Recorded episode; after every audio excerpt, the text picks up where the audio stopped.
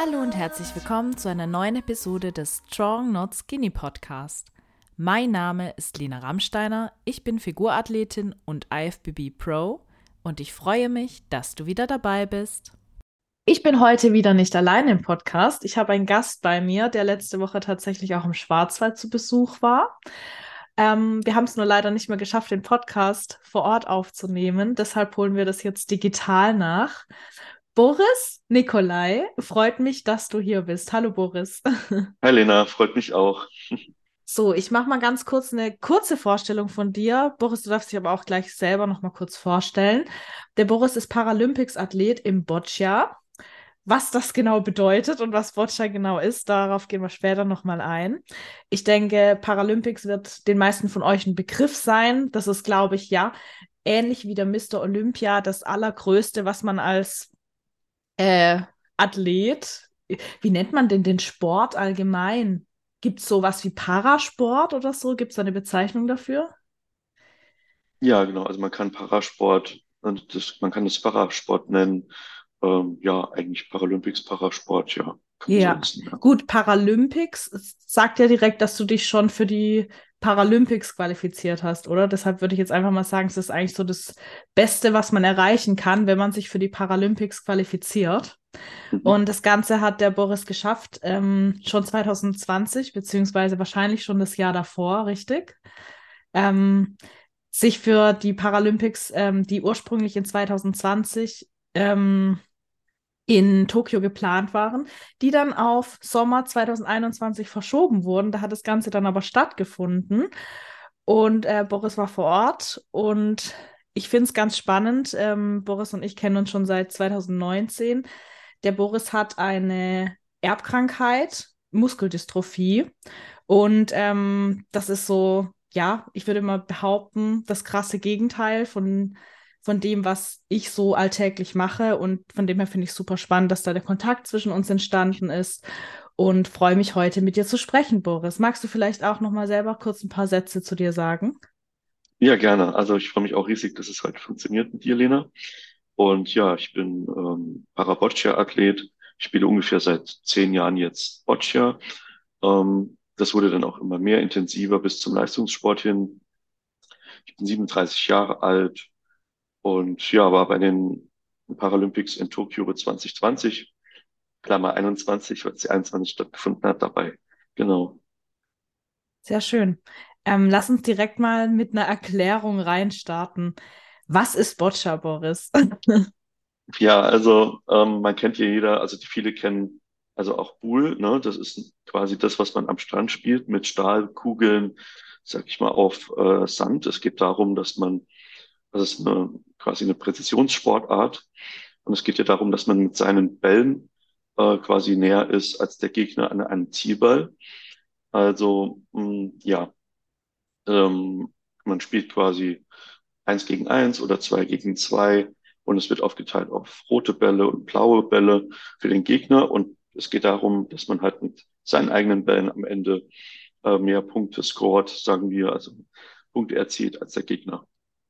Ja, also ähm, ich kann hier gleich einmal anteasern für diejenigen, du hast es super gut erklärt, ähm, die jetzt vielleicht sich noch nicht so richtig was drunter vorstellen können.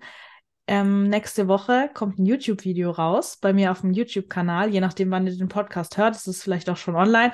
Und da habe ich mit dem Boris, äh, Boris YouTube gespielt, wollte ich gerade sagen, Boccia gespielt. Und auch wenn es sich am Anfang vielleicht etwas kompliziert anhört, das Spiel und die Regeln, die sind super einfach. Weniger einfach ist es. Du hast jetzt schon gesagt, es ist eine Präzisionssportart. Das trifft definitiv zu.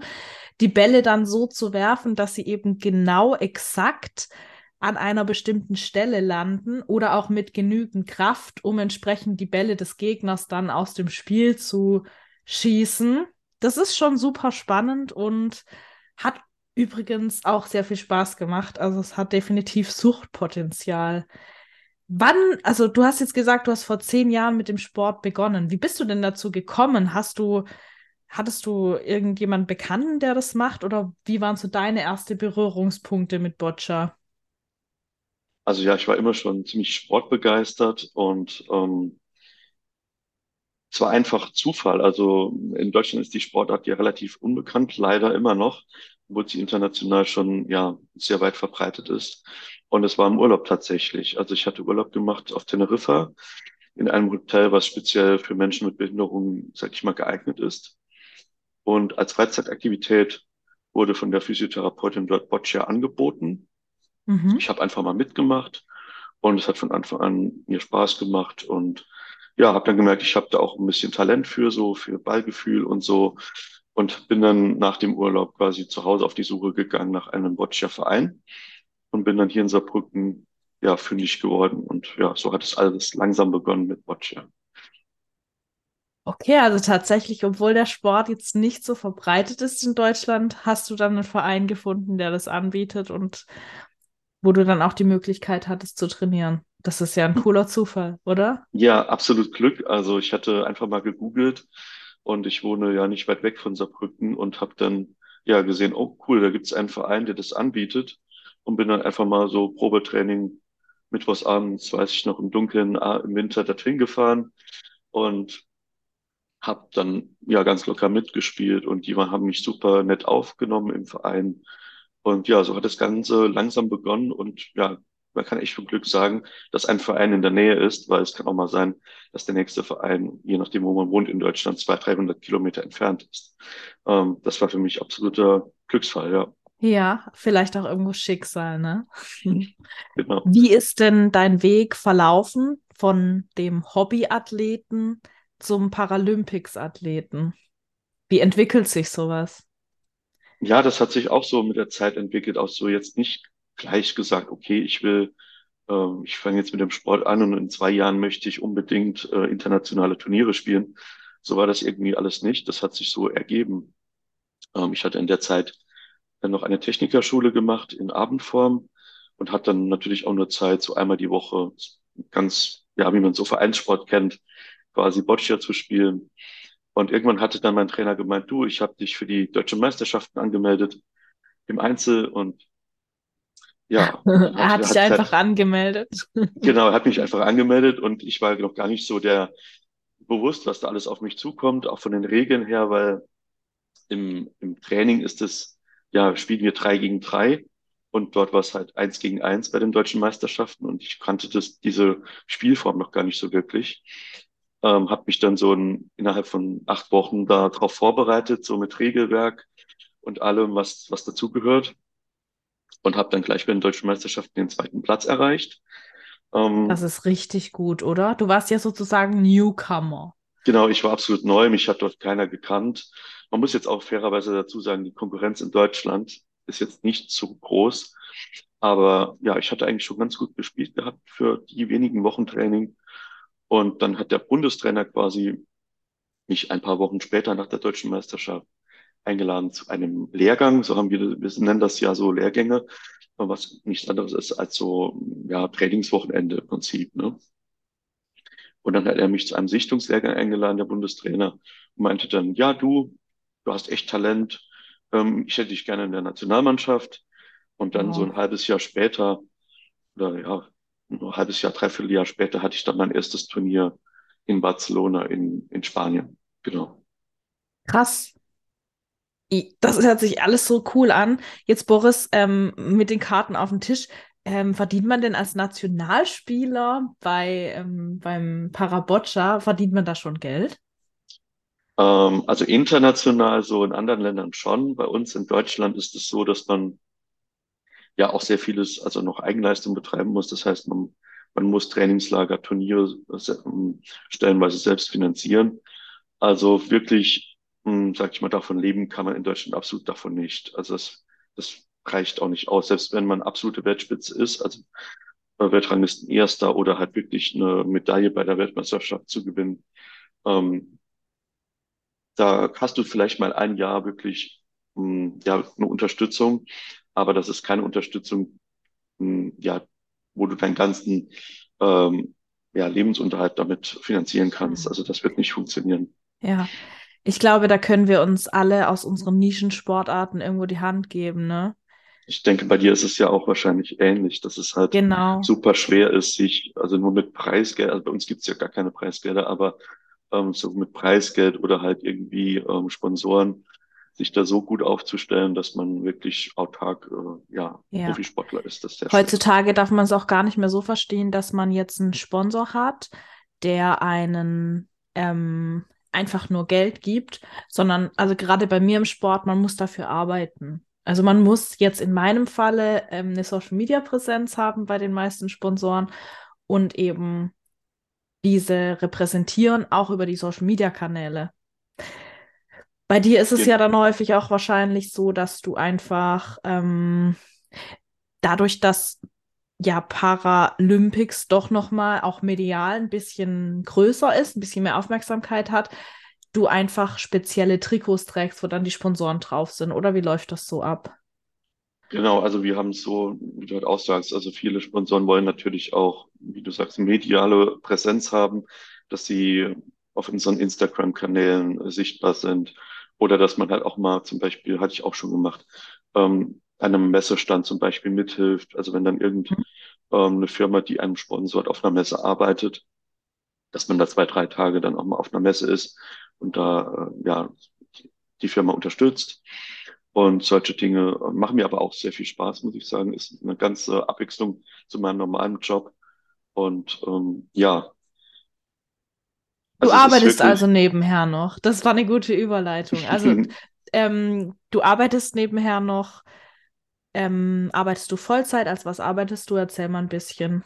ja, also ich bin Maschinenbautechniker, arbeite in der Konstruktion und mache ja Konstruktionen für Hydraulikspeicher, Hydraulikzylinder, ähm, also mehr so Richtung ja wirklich ins Technische rein, detailmäßig und arbeite momentan in ja quasi 75 Prozent. Ähm, habe das quasi ein bisschen reduziert, damit ich halt auch genügend Freizeit habe für äh, Training, für das alltägliche Training, aber auch natürlich für Wettkämpfe und auch für Trainingslager. Ansonsten mit wirklich Vollzeitjob, äh, ohne sich irgendwie ein Zeitkonto aufzubauen, wäre es gar nicht möglich. Also wir hätten äh, für, für alleine nur für die Turniere dieses Jahr benötigen wir über 30 Tage Urlaub. Das ist Ah, dann ja hat man keinen möglich. Urlaub mehr für sich selbst. Das bedeutet, du äh, sammelst praktisch Überstunden, indem du dann mehr arbeitest und kannst das dann als Urlaub nehmen, wenn du Trainingslager hast oder für die Wettkämpfe. Da bist du ja auch auf dem ganzen Globus unterwegs. Also ja, wir hatten ja schon gehört, Asien auf jeden Fall. Mm, Wo finden denn die meisten Wettkämpfe international statt?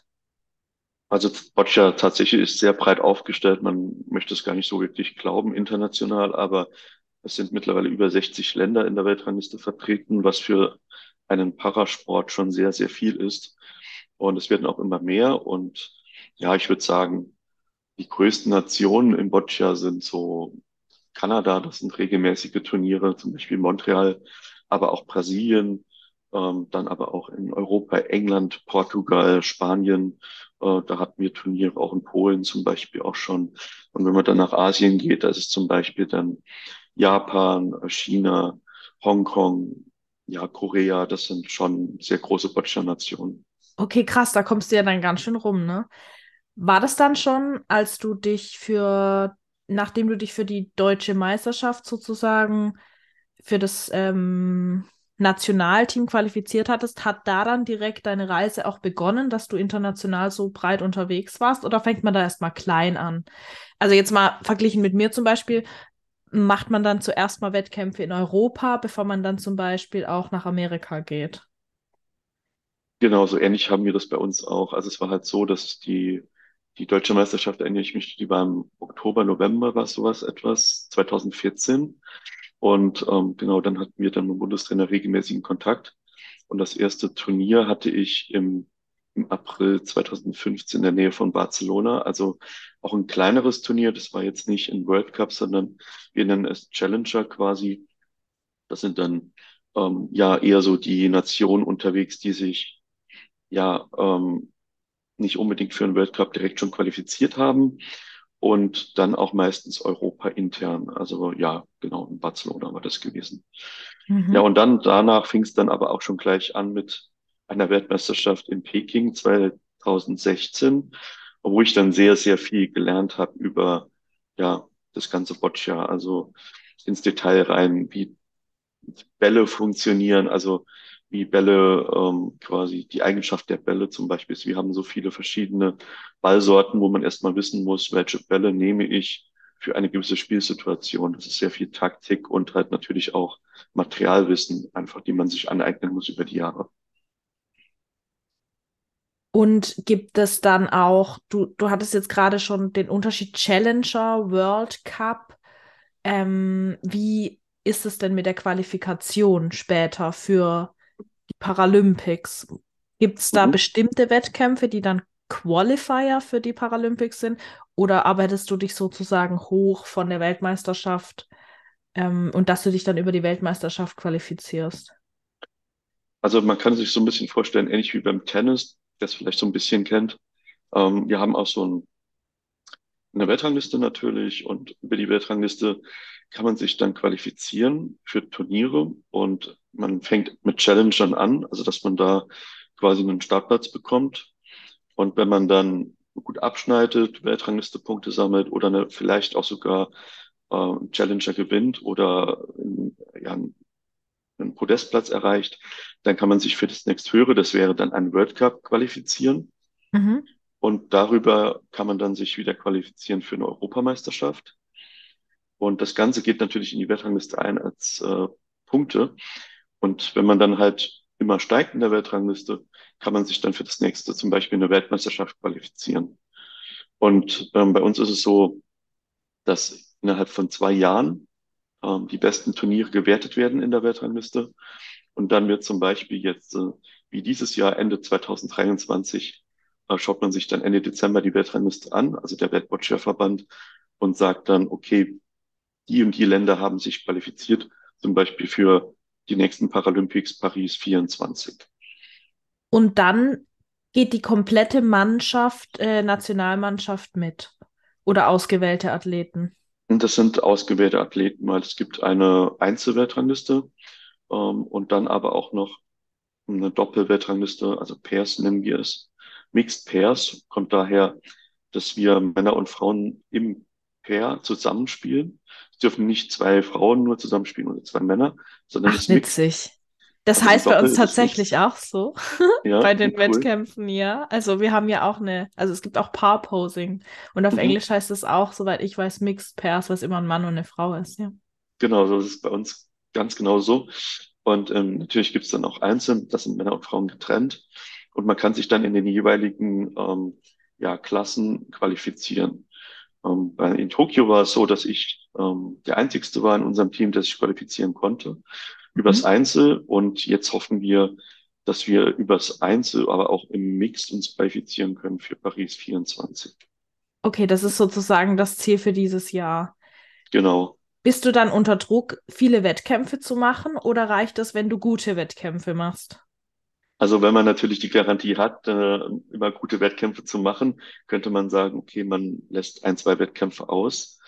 Aber mittlerweile ist die, ja, die Weltspitze so dicht zusammen, dass es super schwer ist, ähm, ja, sag ich mal, ständig unter den ersten drei zu sein, ist fast, fast nicht möglich. Wir hatten zum Beispiel letztes Jahr fünf große Turniere und in meiner Klasse gab es fünf unterschiedliche Sieger. Also da siehst wow. du halt, dass es halt echt ähm, ja, tagesformabhängig ist. Die Leistungen sind so dicht beieinander, dass halt ganz kleine Sachen entscheiden. Mhm. Und ähm, da ist es natürlich von Vorteil, wenn man viele Turniere spielt, weil dann hat man generell auch die, die höchsten Chancen, sich für Paris zu qualifizieren dann. Ja. Wie war es denn für dich 2021? Du hast jetzt ja zum Ziel, dich wieder für die Paralympics zu qualifizieren. Das scheint ja schon gut gewesen zu sein 2021. Wo siehst du da ähm, die größten Vorteile bei der Teilnahme von so einer ähm, so einem Wettkampf? Ist es eher dann die mediale Aufmerksamkeit? Ist es die Erfahrungen, die du sammelst?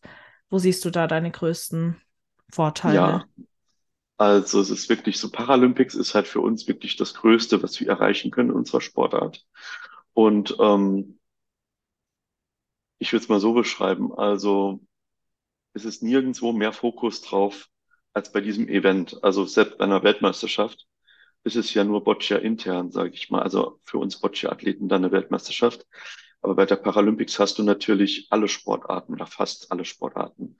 Ähm, ja dabei. Das heißt, ähm, die mediale Präsenz ist sehr, sehr viel größer. Ähm, und auch natürlich Zuschauer vor Ort. Ähm, es sind generell bei den Paralympics äh, viel, viel größer als bei einzelnen Wettkämpfen wie bei einer WM in ihrer eigenen Sportart. Ähm, das ist ein groß, sehr großer Unterschied. Aber dann kommt auch ähm, dazu das Zusammensein. Also, dass man halt mal wirklich mit anderen Athleten in anderen Sportarten zusammenkommt. Das haben wir eigentlich auch generell sehr wenig. Also, mhm. wir haben ja nur Boccia-Athleten. Also nur ist jetzt auch ein bisschen zu klein ausgedrückt, weil äh, wenn so ein World Cup stattfindet, sind es schon so 150 Athleten auch. Also es ist schon eine große Gemeinschaft. Aber im, im, bei den Paralympics ist es halt nicht zu vergleichen. Das sind ja 7.000, 8.000 Athleten quasi vor Ort in verschiedenen Sportarten aus so vielen Nationen. Und das ist eigentlich das Schöne, dass es so bunt ist, dass es so gemischt ist, dass so viele Leute, verschiedene Leute auf einem Platz sind und dass man sich halt auch austauschen kann. Wie lange dauert das immer, dieses Event? Sind es dann, ist es dann eine Woche? Ich bin da total. Es sind also bei den Paralympics sind es ungefähr zwei Wochen. Okay, schon, ja. eine, schon eine ganze Zeit, ne? Da kann man natürlich mhm. viel erleben, ja. Ähm, hast du dann immer Wettkämpfe nur an bestimmten Tagen oder über die kompletten zwei Wochen verteilt? Ähm, also im Boccia ist es so, dass wir mit zu den längsten, sag ich mal, gehören, die von, also von Beginn des Wettkampfs bis Ende des Wettkampfs, äh, wenn man das, die Zeitspanne überblickt. Natürlich ist es auch immer abhängig, wie weit man ähm, im Turnier kommt. Also wenn man natürlich in der Vorrunde ausscheidet, ähm, dann hat man natürlich mehrere Tage frei, um zu generieren oder sich um was anzuschauen, um mal äh, raus aus dem ähm, ja aus dem olympischen Dorf zu kommen und sich Sachen anzuschauen. Aber wenn man natürlich, was auch natürlich der Sinn ist, ähm, weil man ja auch viel trainiert und auch ja, wie ein Profisport betreibt, möchte man ja auch möglichst weit in, in der Disziplin auch kommen. Dann hat, ist es schon so, dass man, äh, sage ich mal, fünf bis sechs Tage Einzelturnier hat und dann nochmal mhm. vier Tage ähm, Pairs, also Pairs Competition. Und das sind dann schon wirklich zehn Wettkampftage. Ne? Und, und es sind die zwei Wochen auch ganz schnell vorüber mit An- und Abreise und erstmal so ein bisschen Eingewöhnungsphase. Genau.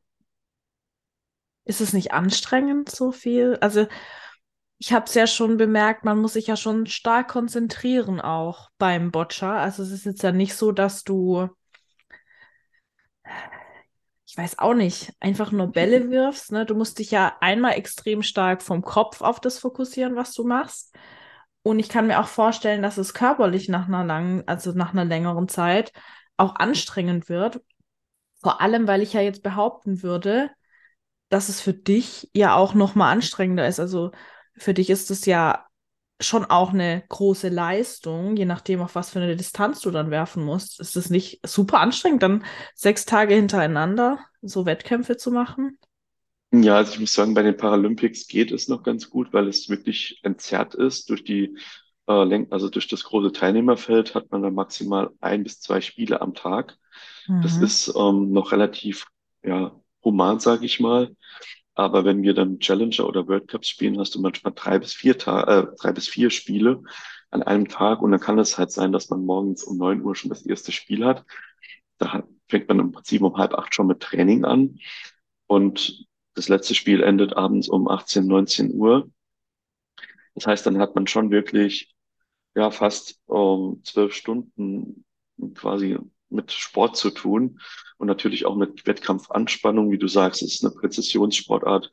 Man muss sich da sehr konzentrieren, dass man halt äh, wenige Fehler macht, weil jeder Wurf äh, auf dem Niveau, wie, wie wir es betreiben, ähm, einfach wichtig ist. Und ähm, da ist es halt schon eine relativ große Anspannung über den ganzen Tag hinweg. Und da merkt man natürlich auch so nach drei, vier, fünf Tagen, dass man halt auch müde wird, nicht nur körperlich, aber auch geistig.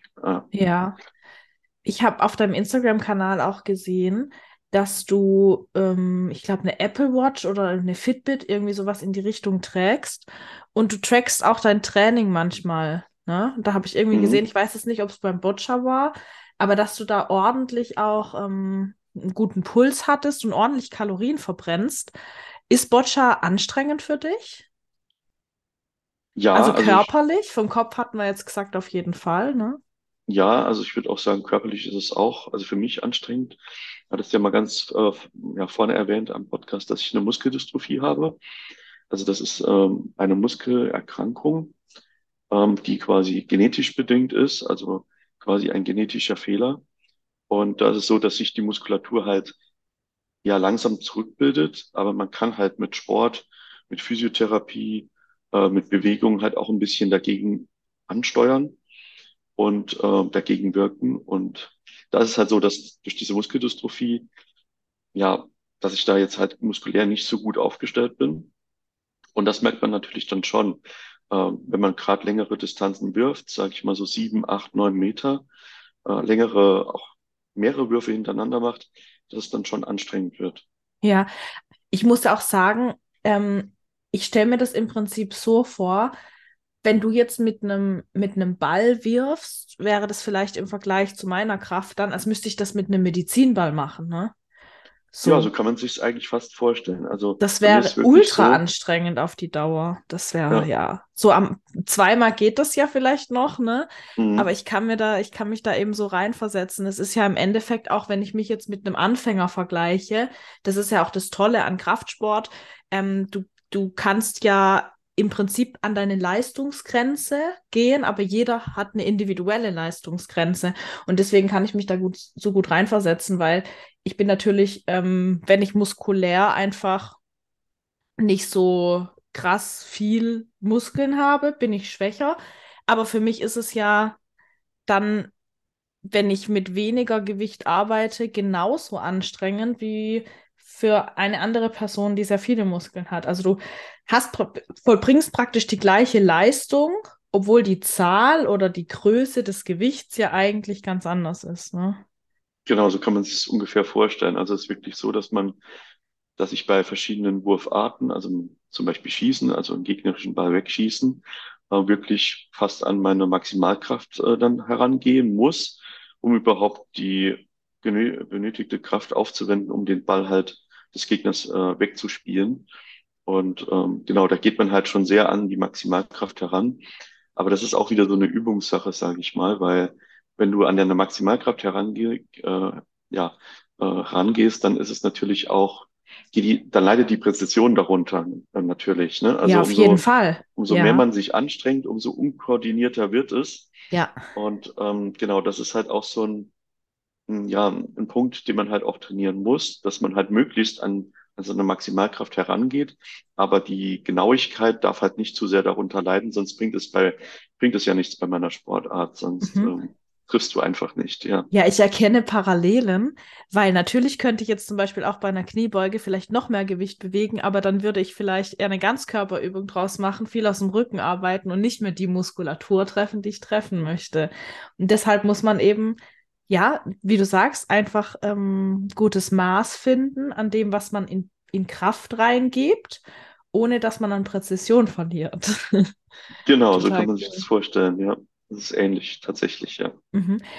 Was fällt dir denn, also gibt es da individuelle Unterschiede jetzt bei deiner Krankheit, dass es Leute gibt, denen es sehr leicht fällt, zum Beispiel explosive Bewegungen zu machen und andere, die vielleicht, ähm, ich sag mal, vielleicht, also diese Kraft aufwenden können und andere, die das nicht so gut können, aber dafür andere Stärken haben? Gibt es da so Unterschiede und was wäre vielleicht, was ist vielleicht deine Stärke aus deiner Sicht?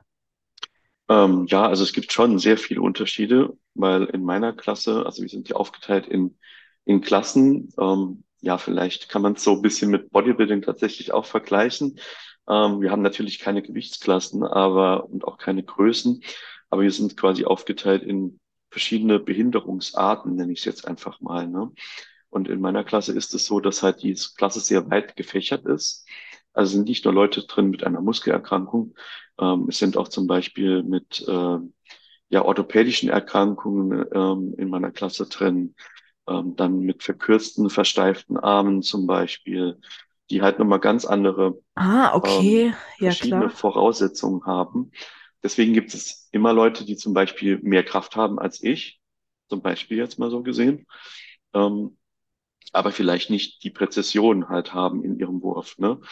Und ich denke, mein Vorteil ist es, ähm, dass ich halt alles so nutzen kann. Also ich bin nicht der kräftigste Spieler, aber auch nicht der Schwächste, also nicht, gehöre nicht zu den Schwächesten und habe halt sehr viele taktische Möglichkeiten, ähm, weil ich halt sehr viele verschiedene Wurfarten habe. Das heißt, ich kann ähm, ja, also zum Beispiel Bälle von oben, also aus der Luft zum Beispiel wegschießen, äh, wo ich eine sehr große Trefferzahl habe.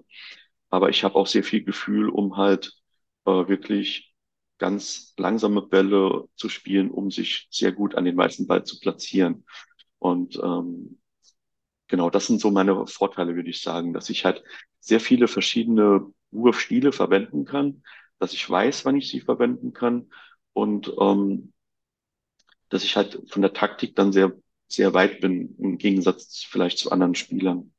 Ja, und die Kraft, die du hast, setzt du dann praktisch intelligent ein. Wie du sagtest, man darf, ja, im Endeffekt bringt einem viel Kraft auch nichts, sieht man im Übrigen bei unserem Video auch. Also nur weil ich mehr Kraft habe, bedeutet das nicht, dass ich im Boccia besser bin. Das stimmt. Also, also bei uns sagt man immer noch, Präzision geht an erster Stelle. Ja. Und dann irgendwann ist es dann natürlich auch kraftabhängig. Aber in erster Linie ist dann doch die Taktik und die Präzision an, an erster Stelle. Ja, total. Sportart. Würdest du überhaupt sagen, dass dann die Kraft deine Schwäche ist? Weil ich habe das jetzt gar nicht so empfunden. Du hast ja genug Kraft, ähm, um die Bälle wegzuschießen. Hast du dann überhaupt eine Schwäche in dem Sport? Ja, also wenn man jetzt, also es gibt schon tatsächlich auch andere Erkrankungen, die mir, die ja, wenn man es jetzt mit mir vergleicht, die, die mir kräftemäßig sehr überlegen sind. Ähm, und wenn jetzt ein Ball wirklich perfekt liegt und dann ist es dann doch schwer, irgendwie den mit einem Ball wegzuschießen, was dem anderen dann vielleicht doch gelingen kann, sag ich mal, mhm. der mehr Kraft hat. Ähm, das ist so, sag ich mal, ein Nachteil. Ähm, aber dann will ich auch wieder sagen, okay, der Nachteil ist jetzt nicht so riesig, dass man es nicht mit Präzision während dem Spiel ausgleichen kann. Genau, also wirklich Boccia ist viel auch Kopfsache, ähm, wie jede Präzisionssportart irgendwo ist. Ähm, und dann halt auch Taktik, Ballgefühl und ähm, irgendwo dazwischen liegt auch dann noch Kraft. Aber ähm, ja, große, große Schwächen habe ich jetzt eigentlich nicht, weil sonst würde ich nicht, ja. sonst würdest du nicht fahren. auf dem Niveau das, ja. den Sport machen, das stimmt. Wie trainierst du denn deine Sportart? Weil du hast jetzt ja schon gesagt, da kommen ja ganz viele unterschiedliche Komponenten mit rein. Da ist es ja Kopf, dann ist es mit Sicherheit auch die ja, Taktik einfach, Methode, Umgang mit den Bällen und irgendwo musst du ja auch deine Kraft trainieren. Wie sieht so ein mhm. Training bei dir aus? Also wenn man es jetzt so auf die Woche aufteilt, kann man sagen, es sind so vier Trainingseinheiten, jeweils zwei Stunden nur Boccia. Also das heißt, ähm, mhm. Man trainiert quasi, ähm, man muss sich das so vorstellen, ein Boccia-Feld ist zehn Meter lang und sechs Meter breit und man kann quasi alle Distanzen äh, spielen. Das heißt, von 1,50 Meter wäre die kürzeste Distanz bis zu zehn Meter die längste. Und da muss man natürlich ähm, auf allen Distanzen gut sein, dass man halt genau weiß, okay, wie fest muss ich werfen, dass der Ball auf 6,50 Meter zum Beispiel liegen bleibt. Das muss man eben im Kopf abgespeichert haben. Und dann natürlich auch die verschiedenen Wurfarten, Schießen, äh, Legen, also an den weißen Ball heranspielen. Ähm, wir nennen es dann auch manchmal Bounce Over, also dass man halt zum Beispiel über einen anderen Ball drüber hüpft mit seinem Ball. Ähm, oder ein Lobshot. Uh, den, sowas ja, hast du mir aber nicht gezeigt. Das ist ja schon richtig krass, oder? Ja, ja, oder halt ein Lobshot, also dass man den Ball von oben direkt trifft, was ich auch Das mal, hast du gemacht, ja. Genau, zum Beispiel gemacht habe. Ähm, es gibt so viele verschiedene Arten und das alles muss man halt trainieren und deswegen trainiert man das halt natürlich dann auch am häufigsten. Also Boccia ist dann so mindestens acht Stunden die Woche insgesamt und dann würde ich sagen, kommen so zwei Einheiten pro Woche Krafttraining im, im, im Gym dazu und da trainiere ich halt viel an den Seilzügen äh, mit den Armen dann. Ähm, das sind dann jeweils so zweimal eine Stunde in der Woche, circa zweimal eineinhalb bis eine Stunde. Ähm, zusätzlich kommt dann noch, ähm, habe hab ich auch so Mentalübungen, die ich dann mache, so einmal die Woche, eine Stunde ungefähr. Und ist es dann ähm, Meditation? Oder ähm, was für Mentalübungen? Ja, also verschiedene Dinge. Meditation äh, mache ich ab und zu, aber dann auch so zum Beispiel sich gedanklich nur mal ein Boccia-Spiel vom ersten Wurf bis zum letzten Visualisierung, Wurf, ja. Visual Mach ja, ich genau, auch. vorstellen. Ja, genau. Mhm. Voll cool. Ja, ähm, genau, Visualisierung.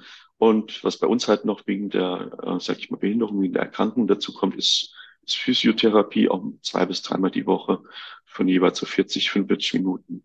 Ist schon ganz schöner Workload, muss ich sagen. Krass. Ja, also man hat äh, eigentlich jeden Tag äh, irgendeine Einheit mindestens und manchmal auch zwei. Ja. Du, ähm, ich würde jetzt mal behaupten, ich weiß jetzt nicht, korrigiere mich, wenn es falsch ist, aber sonst hätten wir uns vielleicht nicht kennengelernt. Du hast ja auch in gewisser Weise schon ähm, eine Faszination auch für den Kraftsport. Wodurch kam das? Kam das durch dein eigenes Training im Gym oder glaubst du, es ist eher die Faszination ähm, davon, dass jemand so krasse Muskelberge aufbaut? Weil oft ähm, findet man ja das faszinierend, was man sich selbst so gar nicht richtig vorstellen kann, ne? Genau, also das ist natürlich ähm, auch ein Thema. Ähm, wie du sagst, man hat halt, also durch meine Muskelerkrankung habe ich halt sehr wenig Muskeln. Man, man kann das auch ähm, ja gar nicht so, wenn man es jetzt nicht wirklich kennt, ist es halt für jemand, der sich damit nicht auskennt, Muskeldystrophie zu haben, ähm, sehr schwierig, ähm, dass man halt keine Muskulatur aufbauen kann. Aber genau das lernen wir ja auch zum Beispiel, wenn wir eine Reha machen oder sowas. Also wenn man sich das erste Mal wirklich äh, intensiv mit der Erkrankung beschäftigt, dann lernt man eigentlich genau, ähm, wie man trainieren soll. Also dass man halt die Muskulatur möglichst erhält. Ähm, natürlich weiß man, man kann es nicht groß aufbauen, aber ähm, man muss halt schon genau wissen, wie du halt auch in deiner Sportart, ähm, wie trainiere ich, dass es meiner Muskulatur gut tut. Dass es einen ähm, ausreichenden Reiz setzt, dass der Körper diese Muskelzellen in dem Fall dann ähm, hypertrophiert, was bei dir eben dazu führt, dadurch, dass du ja eine Dystrophie hast, dass sie erhalten bleiben und bei mir eben mehr werden. Also das ist ja eigentlich das genau gleiche Prinzip. Genau, eigentlich ist es ziemlich gleich. Ähm, bei mir ist es nur halt so, dass man halt es nicht übertreiben darf mit Training, weil wenn man zu starke Muskulatur, äh, Muskelkater bekommt, dann ist es ja wie kleine Muskelfaserrisse. Ähm, so muss man sich das vorstellen. Und dann wird sich die Muskulatur schlecht regenerieren bei mir. Und ähm, bei mir ist es eher so, einen Reiz setzen, ja, aber es soll nicht so sein, dass man am nächsten Tag ähm, einen starken Muskelkater hat. Ja. Und genau das sollte man so ein bisschen äh, im Gefühl haben, wie kann ich das trainieren, dass es halt äh, Anreiz da ist für die Muskulatur, aber nicht, äh, sag ich mal, überlastet wird. Mhm. Du hast ja auch gesagt, als wir trainiert haben, ach, die Übung mache ich schon oft, das wird schon nicht so schlimm sein. Es ist schon dann auch so, das ist ja ähnlich wie bei mir, dass du vor allem wahrscheinlich bei neuen Übungen aufpassen musst, oder? So Bewegungen, die du kennst, die dein Muskel auch kennt, die werden weniger Probleme machen wie eine neue Übung. Genau, so ist es auch bei mir. Also wenn man natürlich eine Übung regelmäßig macht, sage ich mal ein, zweimal die Woche, ähm, dann ist es ja auch so ein bisschen, dass der Körper kennt diese Bewegung, die ist abgespeichert und der Muskel, der Muskel wird sich nicht so stark äh, überlastet fühlen, wie wenn man jetzt ganz was Neues ausprobiert, dann reichen vielleicht schon sechs Wiederholungen oder so und vielleicht ein, zwei Sätze am Anfang, ähm, dass man da wirklich vorsichtig sein muss und dass man das dann nach und nach halt ähm, ja ein bisschen ausbauen kann. Ja, Hättest du mir ja übrigens auch vor unserem gemeinsamen Training mal erzählen sollen, weil ich natürlich dachte, ja gut, ich fordere jetzt den Boris, er hat mich davor auch ordentlich gefordert und dann du mir gesagt hast, das ist eigentlich gar nicht so gut ist, hattest du den Muskelkater nach unserem Training. Und jetzt nee, also kein schlechtes Gewissen, oh Gottes Willen. nee, also ich hatte kaum Muskelkater nach dem Training, weil es halt, gut. wie du sagst, auch eine Übung war, die ich halt regelmäßig mache und ähm, ja, also man weiß ungefähr, im Körper ähm, nach einer gewissen Zeit, nach über jahrelanges Training, ja, was man machen kann und was man nicht machen sollte. Ja. Das glaube ich ähnlich wie bei dir. Du weißt auch anhand von, von jahrelangem Training, wie du am besten die Muskulatur ansteuerst und, und äh, ja, wie du am besten ein Training gestaltest. Ja, wird auch immer besser mit den Jahren und die, mit der Erfahrung. Wobei ich jetzt sagen muss, ich finde nicht das hat sich jetzt bei dir gerade auch so angehört, als würdest du wirklich nur so, also bei uns würde man jetzt sagen, um, zwei Wiederholungen im Tank lassen. Ne? Also mhm. ich hatte schon das Gefühl, dass dir bei unserem gemeinsamen Training, dass du schon gut an deine Grenze gegangen bist. Ich war da mhm. sehr beeindruckt. Ähm, von dem her mega gut. Ich glaube, dass du intensiv trainierst einfach. Dass du das nicht, weil sonst äh, hättest du jetzt vielleicht Muskelkater gehabt. Also du scheinst schon intensiv zu trainieren. Das darf man dann auch nicht falsch verstehen. Vielleicht nicht komplett ans Muskelversagen, mhm. sondern halt kurz davor. Aber das reicht ja dann auch eben aus, um einen ausreichenden Reiz zu setzen. Genau, also so soll es halt auch sein, dass man halt nicht den Muskel komplett übersäuert und dann, ähm, dann ist es bei mir so, dass ich dann auch relativ lange brauchen, äh, brauche, bis der Muskel sich wieder regeneriert. Also man redet da nicht von ein, zwei, drei Tagen vielleicht, wie man das so aus dem normalen Kraftsport kennt, sondern bei mir kann das wirklich sein, dass dann ein bis zwei Wochen sogar dauert, wenn sich der Muskel wirklich komplett äh, ja, überfordert wäre. Ja. Ne? Und, dann, und das würde das dich dann im Training wieder einschränken und so weiter. Genau. Ja, also man schadet im Prinzip damit die, der Muskulatur mehr in, in meinem Fall, als man mhm. der gut tut. Ja. Vor allem, du kannst ja dann auch nicht wieder früh genug nochmal einen Reiz setzen. Und ähm, also die, wenn die Regeneration einfach so schlecht ist, ist es auch nicht gerade vorteilhaft für den Muskelerhalt dann, mhm. weil du ja schon zweimal pro Woche dann auch regelmäßig trainieren solltest. Genau, so kann ja. man sich das vorstellen, dass das halt dann einfach schnell, äh, schnell ja, dazu kommen könnte, wenn man zu viel trainiert, dass es eigentlich das Schlechtere ist, also dass man genau das Gegenteil ähm, bezweckt, mhm. ähm, was man eigentlich machen möchte. Genau. Und man muss eigentlich auch sehr viel Ahnung haben, also so von der Muskeldystrophie her kennt man dann, also man lernt so seinen Körper kennen, ähm, man weiß auch genau, wie das bei dir auch ist, ähm, welchen Muskel ich wie trainieren kann. Also es ist schon ziemlich ähnlich. Also man, ja, so mit Bodybuilding oder mit Kraftsport generell, dass man halt wirklich Ahnung haben muss vom Körper. Ähm, warum ist es bei mir so und bei, warum ist es bei anderen Leuten anders? Und das muss man halt einfach verstehen und, und wissen. Ja. ja. ich muss auch ehrlich sagen, dass ich das als Trainerin super spannend finde. Ähm, und ich finde es alles so logisch, weißt du, weil im Prinzip funktioniert es ja auf gleiche Art. Und daher jetzt auch meine nächste Frage, was die Ernährung angeht. Achtest du da auf bestimmte Dinge? Ähm, ja, also generell ist es ja so, dass man, dass durch die relativ wenige Muskulatur im Körper ähm, hat man ja auch einen, sag ich mal, geringeren Umsatz, Energieumsatz. Ne? Mhm. Weil normalerweise, natürlich, wenn du muskulöser bist, hast du Muskeln verbrennen ja mehr Energie einfach. Ja, ähm, ich. Kannst, genau, kannst du einfach mehr Energie äh, von außen zuführen, zum Beispiel durch Nahrung. Und bei mir ist es so, dass ich dann halt schon darauf achten muss, ähm, dass ich halt nicht zu viele Kalorien dann, ähm, mhm. sag ich mal, esse, sonst würde ich natürlich deutlich zunehmen. Ähm, das ist das eine. Und das andere ist, dass man auch dann genügend, sag ich mal, Eiweiß zum Beispiel isst, ähm, dass man halt den, die Muskulatur nicht zusätzlich noch, sag ich mal, schädigt oder, ne, also schädigt ist jetzt vielleicht der falsche Begriff, aber dass man halt zu wenig Nährstoff an, an den Muskel heranbringt, in, ja. wenn man dann zu wenig Eiweiß, äh, sag ja. ich mal, isst. Ja. ja. Ja, aus den Aminosäuren baut sich ja im Endeffekt dann auch ähm, die Muskelzelle wieder auf, regeneriert daraus und so weiter. Also da achtest du auch schon drauf dann. Genau, also dass der Muskel wirklich dann auch gut versorgt ist mit Protein. Ähm, das ist dann schon, ja, schon wichtig auch irgendwo. Genau. Ja. Nimmst du bestimmte Supplements? Ähm, ja, also ich nehme zum Beispiel ähm, Vitamin D, Vitamin B, also B-Komplex gerade so, ähm, ja, für, äh, ja, so dass man halt genügend Vitamine, natürlich jetzt gerade im Winter ist es natürlich auch immer so eine Sache, wenn man sich verausgabt im Training, dass man da auch schnell, sag ich mal, eine Erkältung sich einfangen könnte, wenn man zum Beispiel mit Vitaminen unterversorgt ist, ne? Darauf achte ich. Oder dass man halt einfach auch mit, mit Fischöl ähm, zum Beispiel ja. auch. Ja, ja, ist ja auch, weißt du, auch gerade Vitamin B ist ja auch super für das ähm, Zusammenspiel zwischen also Nerven und Muskulatur und so weiter. Und Vitamin D sowieso, aber das äh, hat ja alles auch Einwirkungen nachher auf deine Performance. Also im Endeffekt achtest du genauso auf deine Ernährung und dass du dem Körper ausreichend Nährstoffe zufügst, wie das jetzt ein Kraftsportler macht, würde ich mal sagen.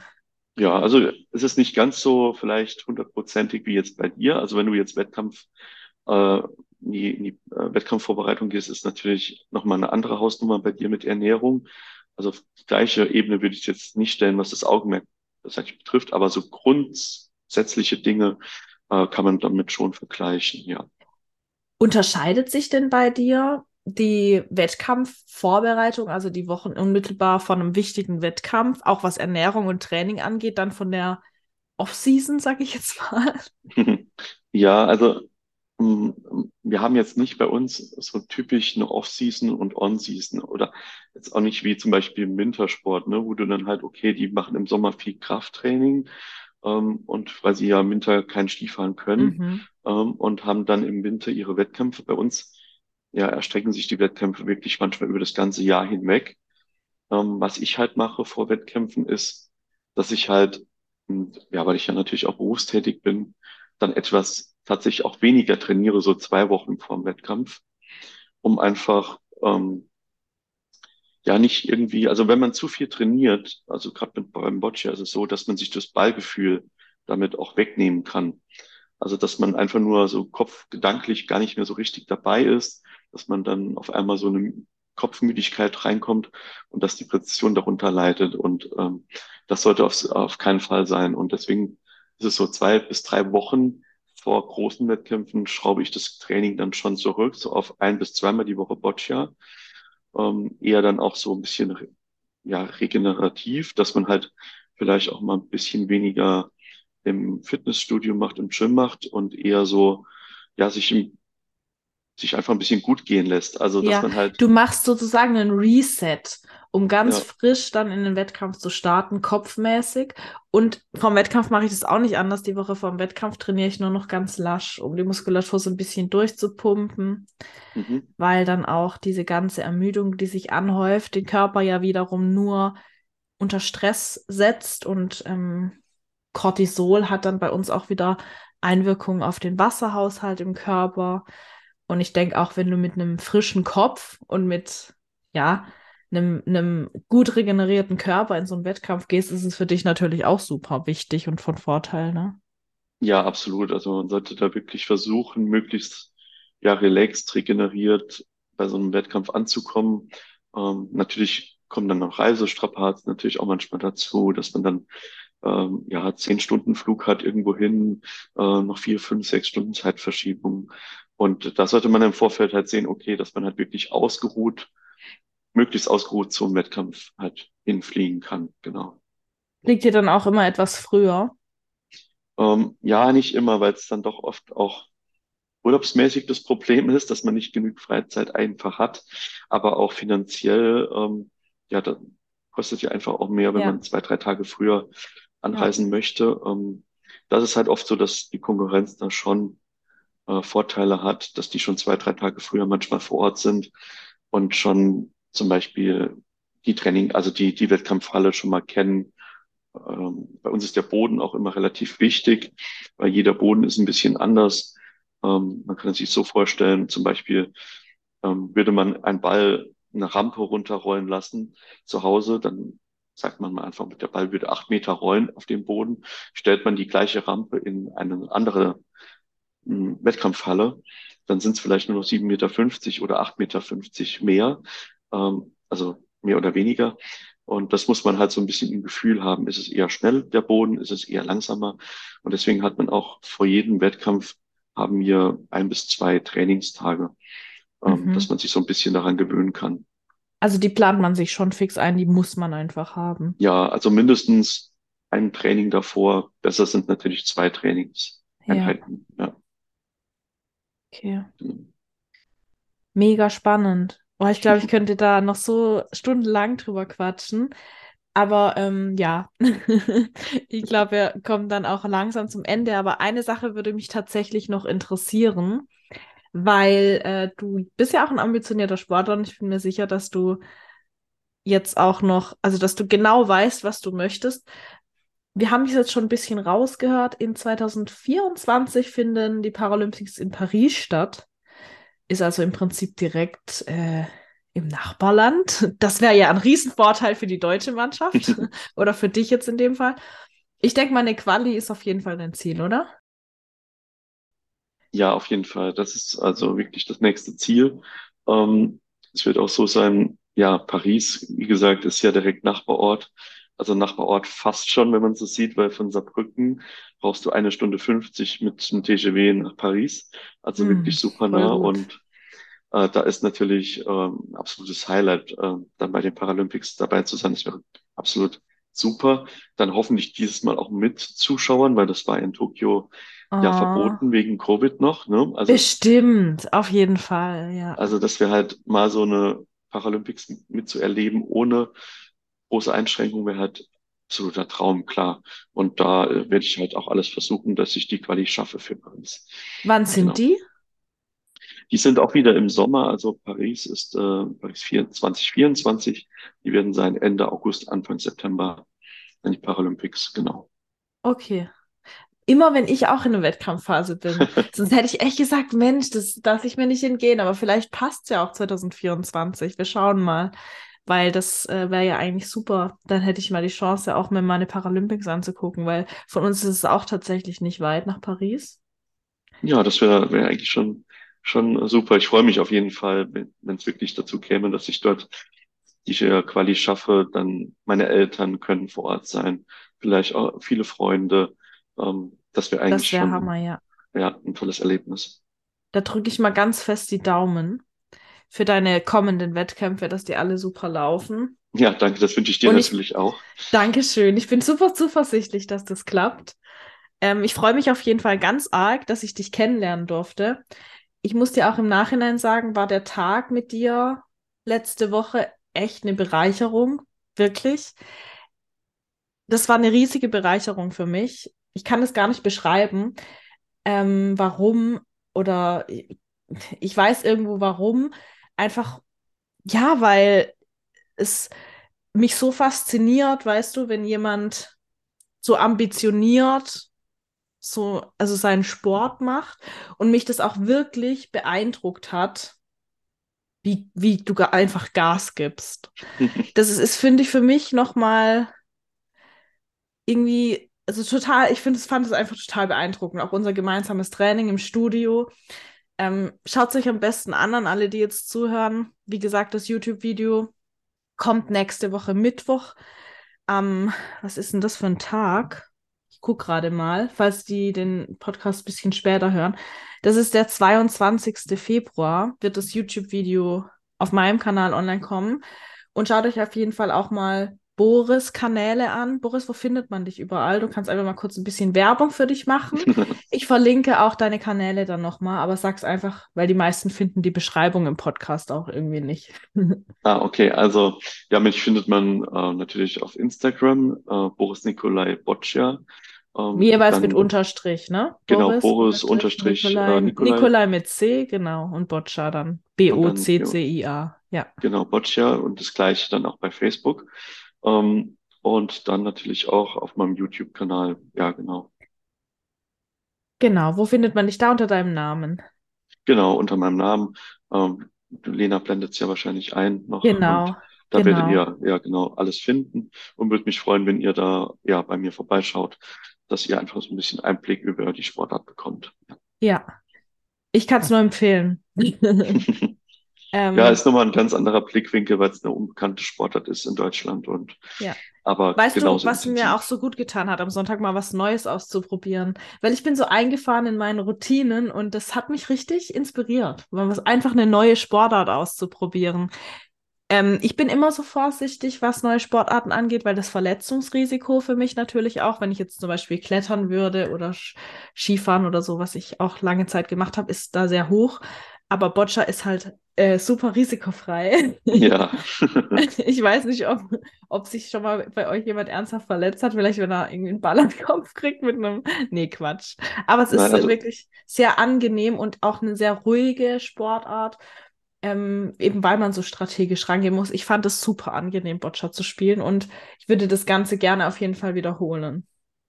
Ja, also ich freue mich auch, dass man das, dass wir uns vielleicht in einem Jahr oder so einfach nochmal wiedersehen Ja, und sehr gern. quasi dann ähm, ja nochmal eine, ja, eine zweite Episode machen können. Das wäre toll. Revanche dann bei dir zu Genau. Hause. Sehr cool. Und äh, vielen Dank für deine Zeit in meinem Podcast, dass du da Hat, warst. Ich fand es jetzt auch nochmal sehr spannend. Ich erfahre auch jedes Mal wieder neue Dinge. ja, hat mich auch sehr gefreut. Also vielen Dank, dass ich ja einfach meine Sportart vorstellen konnte, dass wir so viel Spaß zusammen hatten und ja, war echt eine tolle Sache. Ja, sehr gut. Ähm, ja, falls ihr ansonsten noch irgendwie Fragen habt an Boris, könnt ihr die ihm natürlich gerne einfach schicken. Ähm, oder ihr schreibt mir, wenn euch noch Dinge interessieren, dann können wir die vielleicht in unserem nächsten gemeinsamen Video aufgreifen. Ja, bis zu deiner Quali dauert es noch ein bisschen, Boris, bis das feststehen ist. Wird wahrscheinlich Ende diesen Jahres dann sein. Aber da können wir ja vielleicht einfach auch noch mal sprechen, wenn dann Genau. feststeht, ob du dich qualifiziert hast. Das würde mich auf jeden Fall sehr freuen. Gut, dann habt mal alle noch einen schönen Tag und äh, dann bis zum nächsten Podcast. Ciao. Tschüss.